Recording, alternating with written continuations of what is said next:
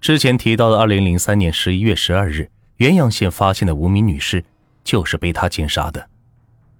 在当天的凌晨两时许，王怀义在郑州市中原路将到郑州打工的女青年朱某某劫持到自己驾驶的面包车上。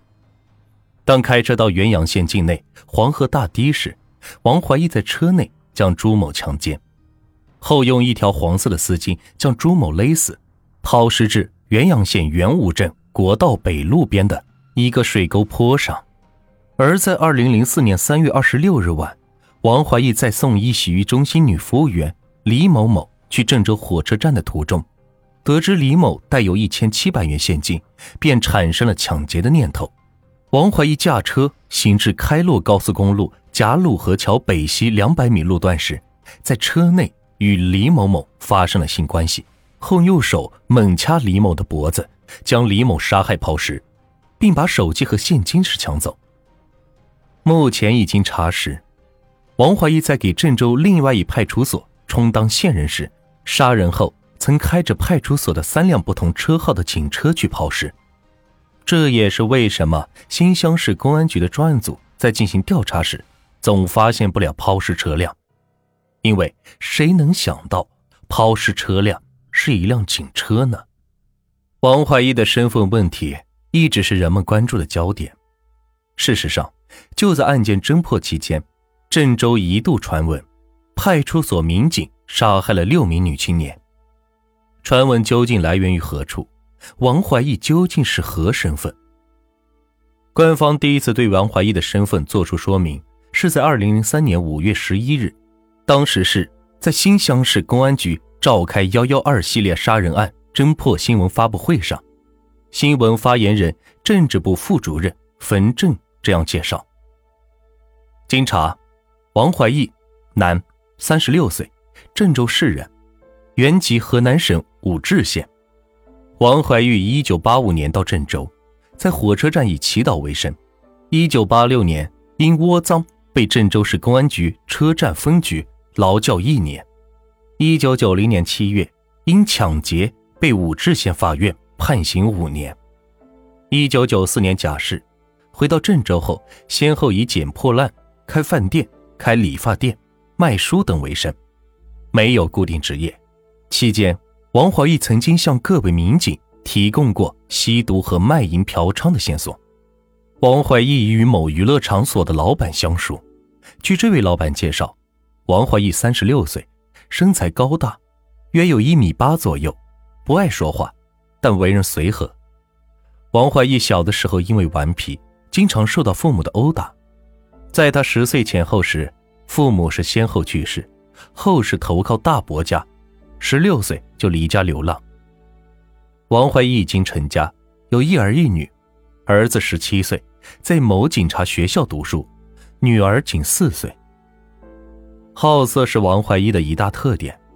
事实上，早已成家的王怀义被抓获的当天，身边还带着一个别的女人。对于王怀义的妻子方某发言。王怀义是个让他深感无奈的丈夫。一九九零年，方某和王怀义的儿子刚刚满三岁。王怀义一次抱着儿子出门时，抢劫了一个女人，而方某事后从儿子处得知，除了抢劫之外，王怀义还强奸了那个女人。在方某的追问下，王怀义不得不承认，方某随即提出离婚。王怀义为了取得方某的原谅，竟然拿出菜刀剁下了自己的左小拇指。而在法院审理期间，受害者由于顾及名声，在法庭上是未承认被强奸。法院最终以抢劫罪判处王怀义五年有期徒刑。有关于王怀义现任的身份问题上，新乡市公安局仅一句王怀义曾经向个别民警提供过吸毒和卖淫嫖娼的线索。带过，然而事实并不如此简单。郑州市公安局宣传处处长张向荣承认，王怀义是一名给公安部门提供线索的耳目，就是平常人所说的线人。他进一步的解释说，给公安局们充当线人的，往往都是一些本身就有案底的灰色人物，只有这样的人才能和社会上一些不法分子混在一起，并及时的给警方提供线索。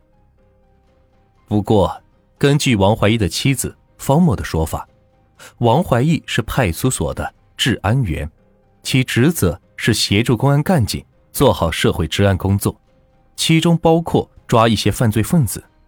事实上，正如上文交代的那样，王怀义等人在抓温某和郭某的时候，曾声称是派出所的，并将他们带到蜜蜂张派出所盘问。值得一提的是，蜜蜂张派出所副所长王建国为何与几名线人关系是如此密切，甚至是一起去旅游？这要从当前的线人管制体制说去。对于公众而言，线人。是个颇显神秘的职业，很少见到公开报道。公安机关对线人的管理更是不为人所知。据悉，为了获得更多的破案线索，民警都要发展自己的线人。公安机关要为其建立档案，民警跟线人都是单线联系，每个月要见一次面，谈一次话，还要做一次记录。但在实际执行过程中，蜜蜂张派出所并没有按照规定去做。他们不仅经常跟线人见面，甚至还让这些线人一起去上街执法。王建国是通过他的线人孙占军认识王怀义的。根据王建国的说法，二零零三年夏天，郑州市警方展开狂飙行动，以改善春节期间的治安状况。郑州市公安局要求各基层单位在这场行动中都要打出声势来。按照惯例。每次大的行动都将根据所抓获犯罪嫌疑人的多少来确定工作的成绩。在二零零二年八月和二零零三年的夏天，郑州市警方先后组织的“飓风行动”和“狂飙行动”中，蜜蜂张派出所的工作名列全市前茅。副所长王建国被上级机关评为先进个人。狂飙行动开始后，由于苦于没有线索。王建国给孙占军打电话，让他找一些人来充当线人，提供破案线索。年底，孙占军把王怀义领到了王建国的办公室，王怀义因此也成为了王建国的线人。